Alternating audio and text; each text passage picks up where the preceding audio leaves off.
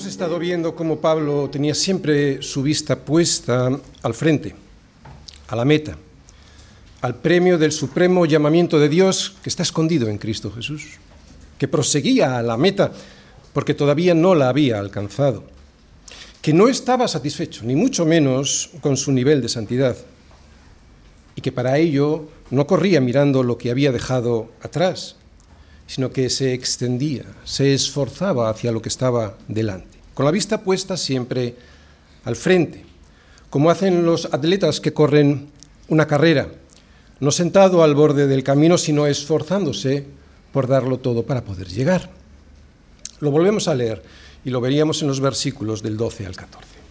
Nos dice Pablo, no que lo haya alcanzado ya, ni que ya sea perfecto, sino que prosigo Prosigo por ver si logro asir aquello para lo cual fui también asido por Cristo Jesús. Hermanos, yo mismo no pretendo haberlo alcanzado ya, pero una cosa hago, olvidando ciertamente lo que queda atrás y extendiéndome a lo que está delante, prosigo la meta, al premio del supremo llamamiento de Dios en Cristo Jesús. Dos veces, dos veces nos dice que no ha alcanzado aquello para lo cual fue asido por Cristo Jesús la perfección. Y que aquí la santidad para la que fue apartado y que será una realidad perfecta en el día de Jesucristo, todavía no la ha alcanzado porque está en un proceso de construcción su santidad, pero que no se rinde, que prosigue a la meta. Es el primer ejemplo práctico que nos ha puesto sobre la carrera que está corriendo en su vida cristiana, para que aprendamos de él es un ejemplo, un ejemplo, pero también es una confesión, una confesión que nos puede ayudar a evaluar nuestra santidad, a que nos confesemos delante de Dios para que sepamos dónde estamos y cómo estamos corriendo nuestra carrera de la santidad. Algo que debemos hacer todas las noches cuando nos acostamos y todas las mañanas cuando nos levantamos. ¿Qué es? Fijarnos en la meta y ver si estamos centrados en eso que es la única cosa que debiéramos tener como prioridad. Estamos extendiéndonos al llamamiento, del supremo llamamiento de Dios y que está delante. No podemos quedarnos toda la vida como bebés espirituales. Y una de las señales de la madurez espiritual es, como dice Pablo, extendiéndonos hacia adelante. Por lo tanto, todos los que somos maduros, no perfectos, pero sí maduros espiritualmente, prosigamos hacia adelante Sigamos una misma regla. Versículos 15 y 16. Así que todos los que somos perfectos, esto mismo sintamos. Y si otra cosa sentís, esto también os lo revelará Dios. Pero en aquello a que hemos llegado, sigamos una misma regla, sintamos una misma cosa. Si proseguir hacia la meta es lo que caracteriza a los cristianos que son maduros, entonces todos los que somos maduros no perfectos, pero sí maduros, sigamos la misma regla, haciendo lo que ya sabemos que tenemos que hacer. Estamos muy lejos de ser perfectos, pero en aquello a que ya hemos llegado en Cristo, debemos esforzarnos por alcanzar la perfección. Practiquemos aquello que ya el Señor nos ha revelado como cierto. Apliquemos a nuestra vida lo que está fuera de toda duda porque lo vemos como regla cierta en las escrituras y prosigamos hacia la meta en esas cuestiones que ya sabemos y que son fundamentales. Por supuesto, en las que afectan a la salvación, sin duda. Ahí debemos ser inflexibles, pero también en todo lo que pueda dañar nuestra santidad. Santidad que es necesaria para ir caminando todos juntos hacia el monte santo del Señor. Y no enredarnos con discusiones de cosas que aún no hemos entendido del todo a veces usamos como excusa lo que no terminamos de entender para no obedecer aquello que ya sabemos. Yo he descubierto en mi vida que si me dedico a obedecer aquello que ya sé que tengo que obedecer, el Señor tarde o temprano, y normalmente es más temprano que tarde, arroja luz sobre esas cosas que antes me costaba entender. Además, muchas veces estas cosas que no son esenciales han servido para dividir a la Iglesia. Cuidado con esto. Pablo ha escrito, y esto lo sabemos, a la iglesia en Filipos para animar a los filipenses a vivir una vida plena y llena de gozo. Solo se puede vivir una vida así si seguimos la verdad, si caminamos en santidad. Quiero volverlo a repetir. Solo se puede vivir una vida llena y plena de gozo si seguimos la verdad, por lo tanto, si caminamos en santidad. Escucha bien, la felicidad solo surge de una vida de santidad. Apartados para Dios, ¿lo sabías?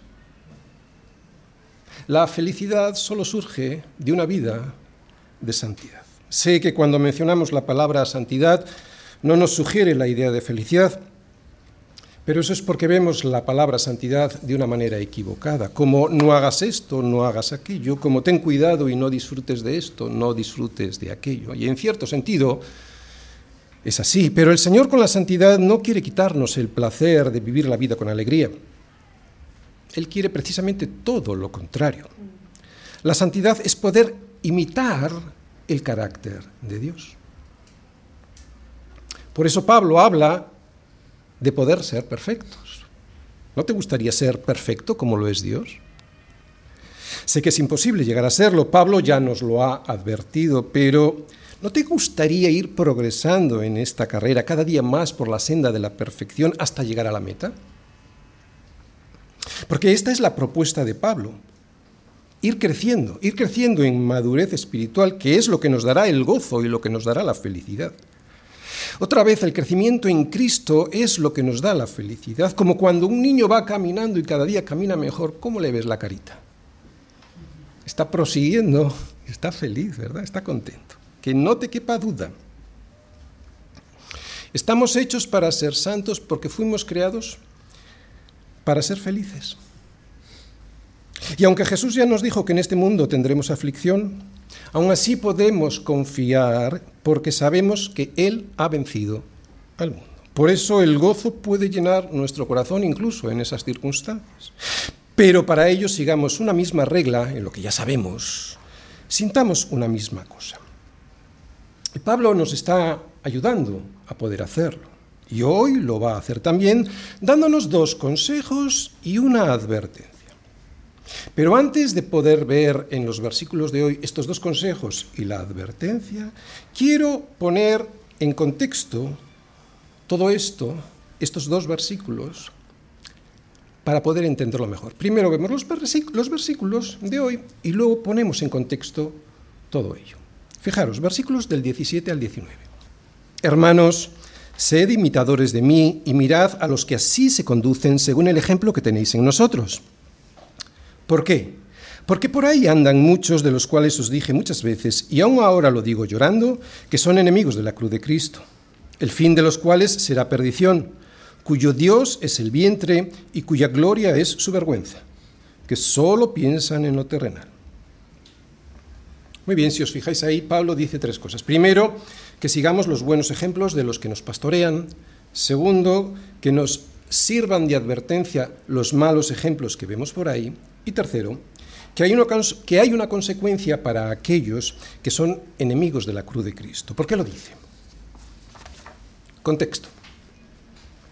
Bien, parece ser que en la iglesia en Filipos estaban paseando unos falsos maestros los legalistas judaizantes que enseñaban que si no cumplías con ciertas normas, no los preceptos de la ley de Dios, pues entonces no podías alcanzar la salvación. Esto ya lo hemos visto, porque Pablo les advirtió a los filipenses sobre ello. Pero en estos versículos no parece que Pablo estaba, en su mente estaban estas personas. Pablo, cuando escribió estas palabras, ¿no? no, seguramente no estaba pensando en los judaizantes. ¿Por qué lo digo? Porque ellos, los judaizantes, no eran precisamente los que abogaban por una vida de libertinaje llena de placeres carnales. Aquí Pablo parece que habla de todo lo contrario, de otro tipo de personas. Habla de los libertinos. Los judaizantes, lo hemos visto, pero lo repetimos, eran aquellos judíos convertidos al cristianismo, pero que no habían abandonado las prácticas religiosas que ellos consideraban esenciales para poder llegar a la salvación. Sin embargo, los libertinos, los que hoy llamamos antinomianistas, dicen, sin embargo, que una vez que somos justificados por la fe en Jesús, podemos vivir una vida sin límites legales, ya que la salvación no es por obras, sino que es por la fe en Jesucristo. Así que vemos que desde los primeros años de la Iglesia ya aparecían estas dos tendencias, los judaizantes y los libertinos. Los judaizantes, judíos convertidos al cristianismo, pero que no habían dejado sus prácticas religiosas, pensando que ellas les ayudaban a salvarse, y que en la iglesia de Filipos aparecían no tanto como miembros, sino como unos falsos maestros que se dedicaban a ir por allí para enseñar, y los libertinos, aquellos gentiles que una vez convertidos seguían con sus prácticas paganas y cuya santidad dejaba mucho que desear. Muy bien, por las palabras que acabamos de leer, parece ser que Pablo se dirige a los libertinos en esta carta. Parece que eran miembros de la propia iglesia. Así que en los versículos en los que hoy vamos a profundizar, lo que vamos a ver es cómo desenmascarar a aquellos que usan la gracia de Dios como una disculpa para aprovecharse de ella porque quieren seguir pecando con total impunidad. Lo volvemos a ver, versículos del 17 al 19. Hermanos, sed imitadores de mí y mirad a los que así se conducen, según el ejemplo que tenéis en nosotros, porque por ahí andan muchos de los cuales os dije muchas veces, y aún ahora lo digo llorando, que son enemigos de la cruz de Cristo, el fin de los cuales será perdición, cuyo Dios es el vientre y cuya gloria es su vergüenza, que solo piensan en lo terrenal. La verdad en acción. Ejemplos para imitar y para evitar. Filipenses 3, versículos del 17 al 19. Muy bien, el tema de la predicación de hoy es llegar a entender la importancia que tiene nuestra conducta para la proclamación del Evangelio. Otra vez, llegar a entender la importancia que tiene nuestra conducta para la proclamación del Evangelio. Si en el sermón anterior vimos que la doctrina era fundamental para poder tener una santidad correcta, la doctrina fundamental para tener una santidad correcta, en los versículos de hoy nos, nos mostrarán lo mismo, pero al revés, que mi conducta será el mejor ejemplo para mostrar mi doctrina. Que si mi fe, lo que creo, mi doctrina, va a determinar mi conducta, y esto lo vimos en los versículos 15 y 16, mi conducta será una potente declaración de mi fe, de lo que creo, de mi doctrina que es lo que vamos a ver hoy en los versículos del 17 al 19. Y lo voy a exponer a través del siguiente esquema. Primera parte. Una exhortación a seguir los buenos consejos, versículo 17. Segunda parte. Una advertencia contra los malos ejemplos, versículo 18. Tercera parte. La relación que hay entre fe y conducta y su consecuencia, versículo 19. Primera parte. Una exhortación a seguir los buenos consejos. Hermanos, Sed imitadores de mí y mirad a los que así se conducen, según el ejemplo que tenéis en nosotros. ¿Hay algo más práctico para aprender, para aprender a vivir una vida verdaderamente cristiana, que seguir el ejemplo de alguien que nos enamora por su santidad? Otra vez, ¿hay algo más práctico para aprender a vivir una verdadera vida cristiana que seguir el ejemplo de alguien que nos enamora por su santidad?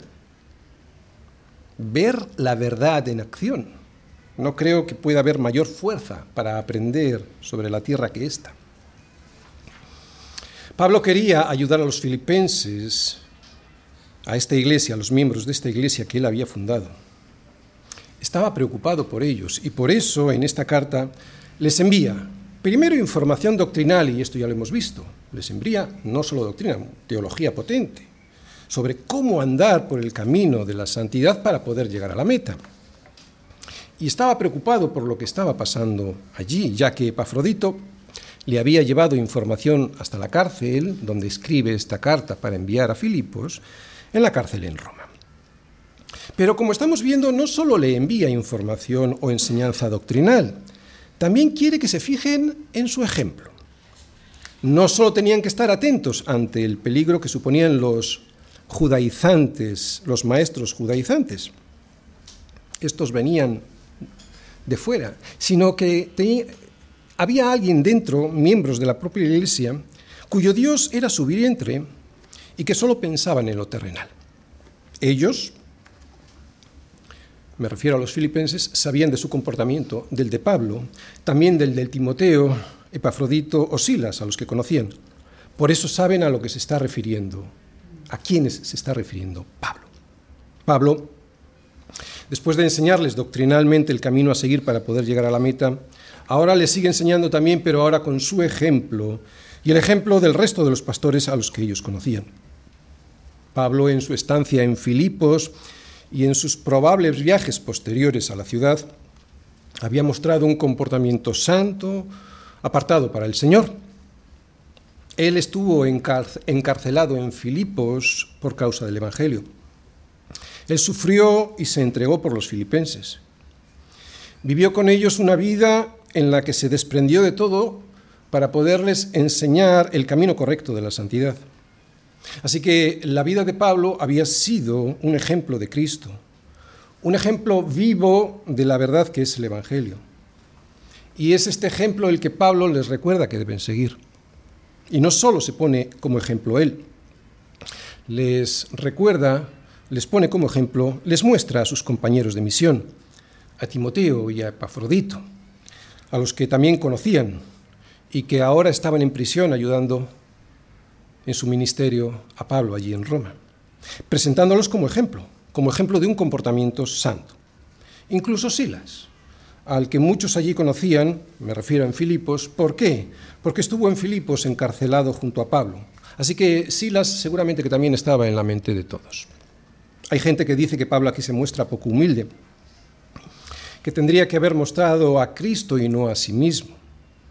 Pero vemos que no solo se pone como ejemplo él, sino que les dice que se conduzcan según el ejemplo que tenéis en nosotros. O sea, Pablo, Timoteo, Epafrodito, Silas. Y además mostrar a Cristo, eso ya lo había dicho en el capítulo 2. Allí les dijo a los filipenses, haya pues en vosotros este mismo sentir que hubo también en Cristo Jesús. Y les muestra a Cristo, para decirles que hubiera en ellos el mismo sentir. ¿Cuál? Que siendo en forma de Dios, no estimó el ser igual a Dios como cosa a que aferrarse, sino que se despojó a sí mismo, tomando forma de siervo, hecho semejante a los hombres, y estando en esta condición de hombre, se humilló a sí mismo, haciéndose obediente hasta la muerte y muerte de cruz. Y esto es lo que en alguna manera, salvando las distancias, había hecho Pablo en Filipos con los filipenses. No se aferró a su condición de apóstol, sino que se despojó a sí mismo tomando la forma de siervo, y en esta condición de siervo se humilló a sí mismo, haciéndose obediente al Señor, y muriendo a sí mismo, o sea, a todas sus ambiciones personales, para poder llevar el Evangelio a los filipenses. Así que yo no veo aquí ningún atisbo de arrogancia o de vanidad, todo lo contrario, le veo muy valiente. No cualquiera lo puede decir. Sed imitadores de mí. Yo no me atrevería. Lo que él hace es presentar su vida como un ejemplo para que los demás puedan ver la enorme diferencia entre lo que significaba la gracia de Dios transformando una vida, en contraposición a lo que hacían los libertinos en Filipos, que usaban de esa misma gracia de Dios, pero para aprovecharse de ella. Sin duda es Cristo nuestra referencia, pero también debemos ser nosotros un ejemplo a seguir, y no solo para los de afuera, Pablo no está hablando de un ejemplo para los de afuera, Pablo está hablando de un ejemplo para la propia iglesia. Es lo que vamos a ver en este versículo, que Pablo y otros como él, que le ayudaban en la misión para pastorear a la iglesia en Filipos, se presentan como ejemplos. ¿Por qué? Bueno, pues porque en el seno de la congregación había unos miembros que estaban usando la libertad que da Cristo como excusa para seguir pecando. Y este comportamiento podía llevar a pensar al resto que eso estaba bien.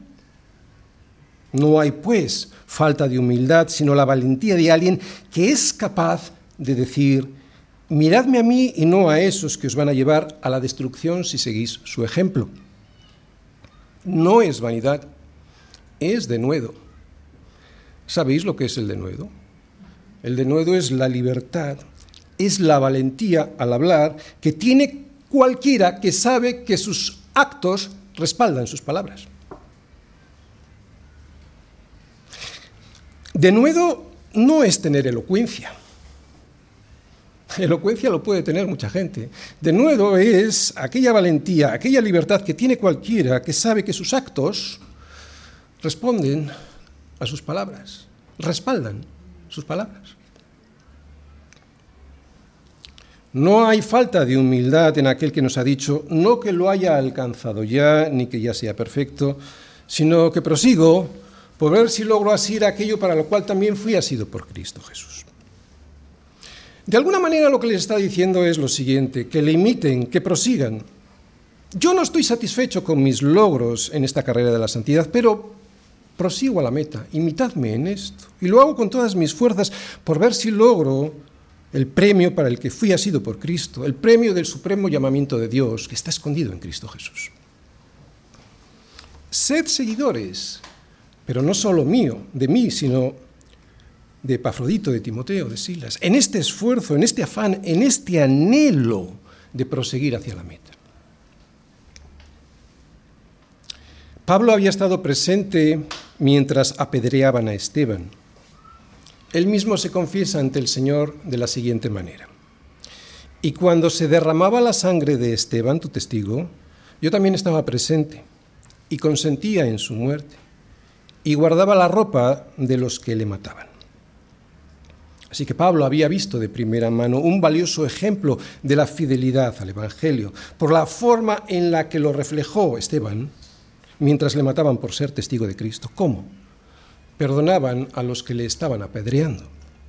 No sé, pero es muy posible que esta imagen quedara de una manera indeleble, marcada en su memoria, como un ejemplo de la muerte de Cristo en la cruz. Es muy importante nuestro ejemplo los filipenses podían seguir a Pablo por cuanto él seguía a Cristo. Como os decía al inicio de esta primera parte, después de haber dado los consejos doctrinales necesarios, hay algo más práctico que desear vivir una vida verdaderamente cristiana, que seguir el ejemplo de alguien que nos enamora por su santidad. Ver la verdad en acción, yo no creo que haya forma más potente de enseñar y de aprender que esta. Y ojalá yo pudiera serlo, de ejemplo, algún día, ¿verdad? Oramos por ello. Oramos por no ser causa, causa de tropiezo a los demás que nos miran. Dios es soberano y el Espíritu Santo va a tocar a aquellos que Él quiera tocar, pero con nuestro comportamiento traemos luz o vergüenza al nombre que representamos. No se van a convertir por nuestro ejemplo ni deben, pero es nuestra responsabilidad como embajadores de Cristo representar correctamente a aquel que nos ha enviado en su nombre. Segunda parte. Una advertencia contra los malos ejemplos. Porque por ahí andan muchos de los cuales os dije muchas veces, y aún ahora lo digo llorando, que son enemigos de la cruz de Cristo. Muy bien, no solo hay que seguir los buenos ejemplos, hay que evitar los malos. Siempre lo he dicho y por eso seguramente me lo habéis escuchado muchas veces. Yo no he tenido mejores ejemplos que aquellos que me han dado los que sabía que no estaban haciendo las cosas bien. Claro que para eso primero hay que tener los ejemplos correctos, como nos los muestra Pablo. Pero la Biblia no deja de poner los ejemplos equivocados para que sepamos lo que no está bien. En su revelación Dios nunca nos oculta la equivocación, no ya de los demás, sino incluso y sobre todo de las que son la equivocación de sus hijos. ¿Por qué? Bueno, pues como advertencia, para que veamos lo que no debemos hacer. Todos lo sabemos, ¿verdad? Especialmente en la historia del pueblo de Israel, pero también cada libro de la Biblia, en cada libro de la Biblia podemos encontrar a personas como Adán, Caín, los que vivían en Sodoma y Gomorra, el rey Saúl, al rey David y sus pecados, Absalón. No sé, tanta y tanta gente de los que Dios no nos escondió sus malos ejemplos y que nos sirven de advertencias para no caer en sus mismos errores. También en nuestra propia historia personal, ¿verdad? Todos reconocemos muchos errores. La nuestra y de los más cercanos a nosotros en los que encontramos a veces tantas cosas equivocadas que nos sirven de, recordatorio de que Dios no quiere que vivamos apartados de la santidad, porque además eso nos traerá muchas consecuencias para el resto de nuestra vida. Bien, una vez dicho esto, quiero profundizar en algunas palabras que veis ahí que están subrayadas. Y la primera es muchos. Esta palabra cuando la leemos parece que no tiene mucha trascendencia, ¿verdad? Pero resulta que sí la tiene. Parece que los libertinos que estaban en la iglesia contaminando con su ejemplo al resto no eran pocos. De hecho, Pablo nos dice que eran muchos. Así que da la sensación de que esta gente había sido muy eficiente para llevar el error a muchos en la iglesia. Y esto nos enseña otra cosa. ¿Cuál es? Que el hecho de que haya muchos que hagan algo o piensen algo, no significa que estén en lo cierto. Eh, Jesús nos dice que los suyos somos pocos. En Lucas 12:32 nos llama manada pequeña. Otra frase que he subrayado es muchas veces. Muchas veces lo que nos indica es que Pablo les había avisado de este peligro en muchas ocasiones. Y parece que no le han hecho mucho caso porque seguían por allí muchos de esos a los que llama enemigos de la cruz de Cristo. Así de grave era el problema. Parece que no había manera de que los consejos de Pablo calaran en la congregación para que éstos echaran de su lado a esos vividores que se aprovechaban de la gracia de Dios para hacer de su vida lo que les daba la gana llorando. Era tan grave este problema que Pablo lo dice, lo escribe llorando. Nunca en ninguna carta vemos a Pablo llorando, sino aquí. No quiere decir que no llorara en otras ocasiones, evidentemente, pero no hay reflejado este sentir. Y llora porque les había estado avisando muchas veces de este problema y aún así continuaban siendo muchos los que vivían avergonzando la cruz de Cristo. Así que con estas lágrimas en su rostro les dice que le imiten a Él y a los que son como Él, que no sigan a esos vividores porque son enemigos de la cruz de Cristo. Los enemigos de la cruz de Cristo. La cruz de Cristo. La cruz de Cristo es esencial es esencial en la vida práctica de los creyentes. La cruz de Cristo es la pieza, la piedra clave de la bóveda que sustenta todo el edificio. ¿Sabéis lo que es la piedra clave? Esa que sustenta y se pone en último lugar en una bóveda y sustenta toda la bóveda, o en un arco. Esa es la piedra clave. Sin la cruz de Cristo y su resurrección no hay salvación por mucho que el hombre haga. Por eso la cruz de Cristo es la clave en nuestra vida. Cuando escuches el sermón de un predicador, siempre te has de hacer la siguiente pregunta. ¿Qué dice o qué se calla de la cruz de Cristo? ¿Proclama de alguna manera, lejos esté de mí gloriarme, sino en la cruz de nuestro Señor Jesucristo? Porque en el mundo me es crucificado a mí y yo al mundo. ¿O pasa de largo del sacrificio del Señor como eje central del perdón de nuestros pecados, porque ahí está la clave, la clave de bóveda, la clave sobre la cual se sustenta toda nuestra vida. Esa es la prueba. Si alguien deja de poner deliberadamente esa piedra que hace que se sustente todo el edificio de la salvación, malo. Y es ahí cuando debes empezar a sospechar que estás ante un enemigo de la cruz de Cristo. Y es que seguramente es lo que hacían estos libertinos, no entender o pasar de la cruz que les había perdonado los pecados, porque no querían crucificar la carne, porque no querían abandonar el sistema de valores del mundo que se supone que habían abandonado, porque no querían morir a sí mismos y abandonar su vida inmoral. Y además, Atacaban la cruz de Cristo porque se enfrentaban a la enseñanza del apóstol Pablo, que ya muchas veces les había dicho que Cristo murió en la cruz no solo para perdonar nuestros pecados y seguir viviendo como nos da la gana, sino que también murió en la cruz y resucitó para darnos poder y con ese poder librarnos de las pasiones a las que la carne nos arrastra y que a Dios tanto le desagrada. Así que Pablo los llama enemigos de la cruz porque con su vida demostraban que estaban en contra del mensaje que transmite la cruz de nuestro Señor y porque atacaban la enseñanza del apóstol Pablo a los filipenses sobre este mensaje que proyecta la cruz. Así que hasta aquí hemos visto que debemos seguir los buenos consejos y huir de los malos ejemplos.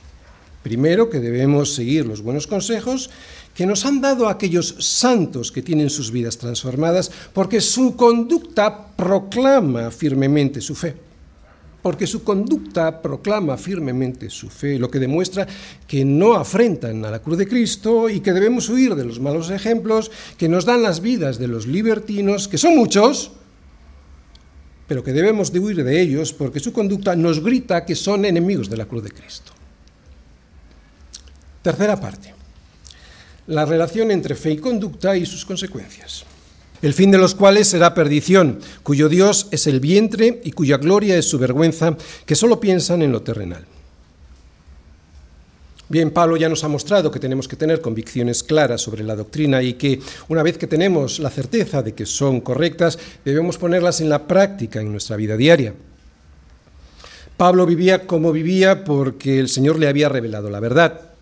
Le había mostrado el error del judaísmo, que ponía su confianza en las prácticas religiosas para ganar su salvación, y el contrario, el error de los libertinos, que como ya habían sido salvados, pues entonces pecaban sin freno. Por eso en los versículos 15 y 16 que vimos el domingo pasado nos mostraba una relación clara entre fe y conducta y en los versículos de hoy, del 17 al 19, nos va a mostrar lo mismo, pero al revés, la relación que hay entre la conducta y la fe. Y es que la conducta de una persona siempre expresa aquello en lo que cree. La conducta de una persona siempre expresa aquello en lo que cree, así que no nos engañéis. Dios no puede ser burlado. Pues todo lo que el hombre sembrare, eso también segará. Porque el que siembra para su carne, de la carne segará corrupción. Mas el que siembra para el espíritu, del espíritu segará vida eterna. Y si Dios no puede ser engañado, yo te aseguro que un verdadero creyente tampoco, porque tiene al Espíritu Santo viviendo en su corazón. Podemos caer, no digo que no, y ya es grave, pero engañarnos diciendo que nuestro pecado no tiene importancia, eso es una afrenta a la cruz de Cristo y tiene gravísimas consecuencias. Para estas personas, y no solo para los incrédulos, para aquellos que dicen que creen pero que viven únicamente para satisfacer sus pasiones y que solo piensan en lo terrenal, despreciando el perdón que se derrama en la cruz de Cristo, Dios ha destinado un fin, y hay que decirlo, un fin que Pablo denomina de perdición. Y este fin se lo explica muy claramente a los tesalonicenses cuando les dice que el Señor vendrá por segunda vez, pero ¿para qué? Para dar retribución a los que no conocieron a Cristo ni obedecen al evangelio, del Señor Jesucristo. Retribución que consiste en que sufrirán pena de eterna perdición. Concretamente dice que serán excluidos de la presencia del Señor y de la gloria de su poder. Lo que significa que para ellos ya no habrá ningún placer, ningún gozo, y ninguna esperanza de obtenerlos. Así será la perdición eterna, la ausencia total de todo lo que es verdadero, de todo lo honesto, de todo lo justo, de todo lo puro, de todo lo amable, de todo lo que es de buen nombre, de cualquier virtud y lo que es peor, de cualquier esperanza de llegar a conseguir cualquiera de estas cosas.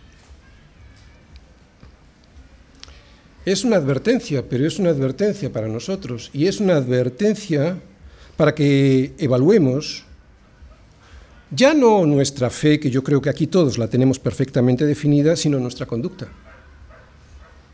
Si nuestra conducta se corresponde a esa fe que decimos que hemos creído. De los libertinos dice Pablo que su Dios es el vientre. Y aquí la palabra vientre simboliza los apetitos del cuerpo. Estos miembros de la congregación vivían principalmente para satisfacer los deseos de la carne. Por eso Pablo dice que su Dios eran estos deseos a los que dedicaban su vida. ¿Cuál es nuestro Dios? Porque nuestro Dios era aquello a lo que dedicamos nuestra máxima atención. ¿A quién veneramos con nuestra actitud, con nuestro comportamiento, con nuestras intenciones y pensamientos? Porque aquello a lo que dediquemos nuestros máximos esfuerzos y todo nuestro tiempo, ese será nuestro Dios. Los verdaderos cristianos se dedican a satisfacer al Dios verdadero con sus cuerpos, con su actitud, con su pensamiento y no solo con sus palabras. Pero los libertinos se dedican a agradar a sus cuerpos, a los deseos carnales y a los placeres de todo tipo. No creo que aquí nadie se engañe sobre esto. Yo sé que en nuestra iglesia no hay libertinos que hacen de la libertad que Cristo nos da un pretexto para seguir pecando como si nada pasara. Yo estoy seguro que nuestro pecado ya ha sido perdonado en la cruz de Cristo y también sé que todos nos gloriamos en esa bendita cruz en donde se nos perdonó a pesar de nuestras caídas, caídas que nos siguen haciendo llorar. Aquí nadie enseña que se puede vivir la vida siguiendo a Cristo sin negarse a sí mismo. No veo a nadie que se jacte o que se gloríe de vivir una vida afanada por satisfacer los propios deseos. Aquí nadie se jacta de ello, pero seguro que todos estamos con temor porque sabemos que no llegamos al nivel mínimo de exigencia en la santidad de vida a la cruz de Cristo.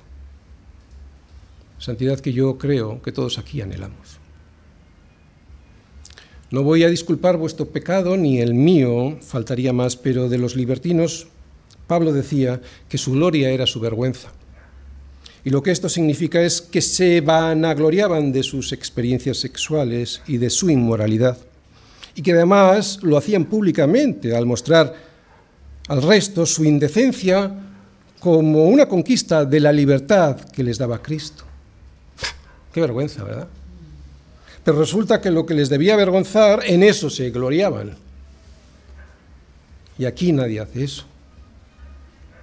Aquí nadie se jacta de practicar orgías sexuales o bacanales con drogas, sexo y alcohol, gloriándose de ello con sus amigos, que es lo que hacían estos a los que Pablo se dirige. Pero cuidado, el pecado es muy sutil.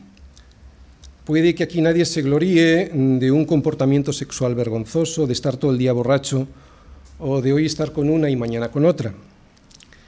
Pero hay pecados en los que podemos caer muy fácilmente y gloriarnos en ellos sin darnos cuenta. Por ejemplo, si exhibes tu cuerpo, tu belleza, tu juventud o la ropa que te pones, especialmente en las redes sociales, pues ahí está tu Dios y ahí está ya tu paga, tu gloria. Sé que no es de lo que Pablo habla. Los comportamientos a los que él se refiere son muchísimo más graves, pero cuidado, no nos engañemos y sobre todo no nos acostumbremos. Atención a las cosas que están ocultas en nuestro corazón. Pablo así se lo dice a los corintios. Antes bien renunciamos a lo oculto y vergonzoso, no andando con astucia, ni adulterando la palabra de Dios, sino por la manifestación de la verdad, recomendándonos a toda la conciencia humana delante de Dios. Así que es así como debemos correr la carrera de la santidad, extendiéndonos. No que seamos perfectos, sino esforzándonos hacia adelante un poquito cada día más, como hacen los niños cuando aprenden a caminar. El Señor es bueno, con sus hijos muy bueno y muy paciente, y ya nos perdonó de todo desde antes de la fundación del mundo, pero precisamente por eso, no para eso, sino precisamente por eso, nuestro comportamiento ha de reflejar cada día más y mejor ese perdón en el que decimos que creemos. Así es la santidad, es una carrera que va en aumento como la luz que vemos salir por las mañanas. La senda por la que caminamos juntos la santidad de aquellos que hemos sido perdonados y por eso somos justos, no justos en sí mismos, sino justos por estar en Cristo, esa carrera es como la luz de la aurora, esa santidad es como la luz de la aurora, que va en aumento hasta que el día es perfecto. Alegrémonos de esto y alegrémonos con el Señor, pero no nos despistemos por el camino y sigamos llorando por nuestro pecado. Que nos duela, que nos duela para que lo podamos confesar, porque si confesamos nuestros pecados, Él es fiel y justo para perdonar nuestros pecados y limpiarnos de toda maldad. Pero si decimos que no hemos pecado, le hacemos a Él mentiroso y su palabra no está en nosotros. Y una cosa más que nos dice Pablo en este versículo. Si tenemos nuestro pensamiento en lo terrenal, si nuestra vista está puesta no en la meta del supremo llamamiento de Dios que está escondido en Cristo Jesús, sino en las cosas de este mundo, también seremos de estos a los que Pablo se refiere. Cuidado con poner nuestra mira en las cosas como algo a lo que debemos llegar, como algo prioritario. Claro que muchas cosas son lícitas en sí mismas, pero aunque todo me es lícito, no todo me conviene. Aunque todo me es lícito, no todo me edifica. El problema no son las cosas en sí mismas. No pasa nada con el dinero, ni con las posesiones, ni con la comida, ni con la bebida, ni con el trabajo, ni con disfrutar de una sesión de cine o de unas vacaciones. Nada de eso es malo en sí mismo. Aquí no está el problema, porque el problema no son las cosas, sino la actitud ante esas cosas. El problema surge cuando todo esto domina nuestra vida. Otra vez, el problema surge cuando todo esto domina nuestra vida y se convierte en nuestra meta, el Dios al que nos rendimos y adoramos. Así que así eran los libertinos, personas de los que Pablo les había advertido muchas veces que eran muchos, que estaban en la iglesia, que eran enemigos de la cruz de Cristo, que su, su destino era la perdición, que su verdadero Dios era su vientre, que se gloriaban en aquello de lo que se debían avergonzar y que solo pensaban en las cosas de este mundo. Termino. Nuestra conducta será siempre la mejor presentación de nuestra fe. Otra vez. Nuestra conducta será siempre la mejor presentación de nuestra fe. Un hombre que vive una vida que no se corresponde con lo que dice que cree, no es que engañe a Dios, es que se está engañando a sí mismo. Hay gente que dice o que piensa que Pablo contradice a Santiago cuando este, Santiago, dice, muéstrame tu fe sin tus obras, que yo te mostraré mi fe por mis obras. Pero resulta que Pablo nos acaba de decir lo mismo. El mensaje de Pablo en estos versículos Está claro. Debemos seguir al Señor, pero también fijarnos en el ejemplo de aquellos cuyas vidas buscan ser semejantes a Cristo. Y al revés, debemos huir de los que por su comportamiento ponen su mira en las cosas de este mundo. Cuídate de ellos, ni te acerques. Escapa de su enseñanza y de su influencia. Recuerda que Cristo es la meta, pero que al mismo tiempo Él es la puerta y que también es el camino. Así que si queremos llegar a la meta, que es Cristo, no podemos perder el tiempo con los que nos muestran otra puerta o con los que nos hacen caminar por otro camino. Es Cristo y este crucificado nuestro ejemplo a seguir. Si seguimos por el camino de los que solo piensan en lo terrenal sin morir a sí mismos, nuestro fin será la perdición, aquí y sobre todo en la eternidad. Como dice Sproul, hay algo más para nuestra vida que el ahora. Hay algo más para nuestra vida que el ahora. Si no es así, entonces incluso el ahora carece de propósito. No te pierdas en el ahora sin poner tu vista en la meta, en el premio del supremo llamamiento de Dios en Cristo Jesús. Amén.